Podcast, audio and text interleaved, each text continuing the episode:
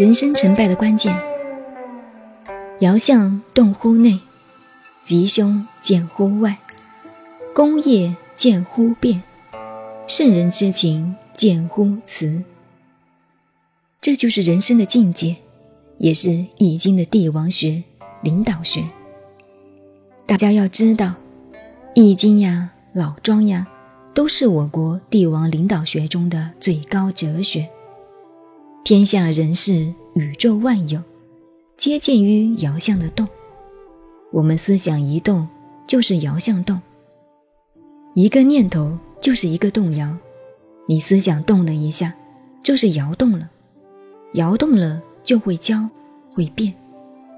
孔子在《礼记经解篇》中介绍到中国文化，他说：“洁净精微，易之教也。”《易经》的学问是宗教的、哲学的，懂了这个学问的人，自己要修养到圣洁，圣人的最高境界，便要清心寡欲，静到极点才可。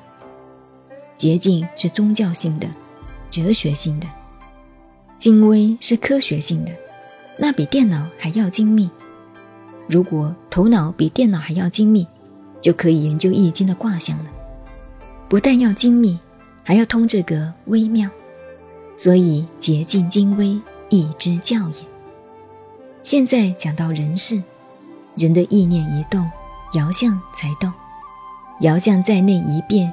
吉凶从外表就看得出来了，所以一个人坐在那里，情绪一动，气色就不同了。内在的情绪一动，外在的相就表现出来了。一个团体、一个社会、一个国家，要问他的前途如何、吉凶如何，你只看他的内部一动。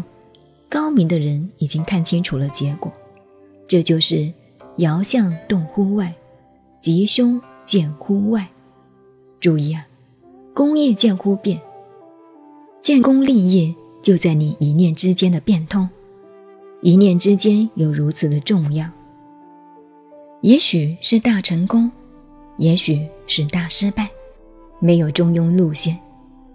所以第一等人懂得易经，可以领导变；第二等人呢，是适应这个变；末等人则是变过以后。坐在那里骂遍。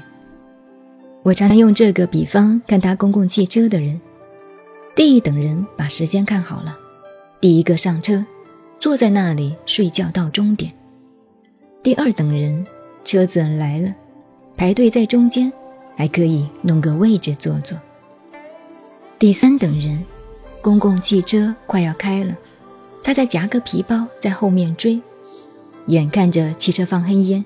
嘟的一声开走了，他还在后面骂：“为什么不等他？”这种人太多了，他就不知道如何适应这个变。工业见乎变，这就是大权变之道。佛学也叫权变，权就是要知道方法来应变。佛学还有一个名称叫做权巧，要懂得巧妙。这就是领导学的四大原则。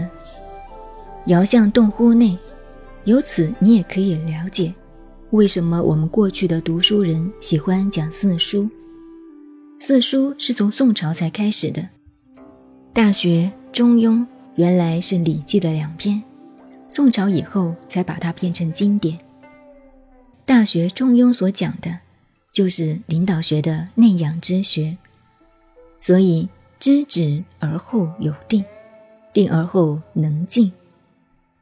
就是要注意到自己的念动，使自己的爻象内爻的动，在真夫一的情形下进行。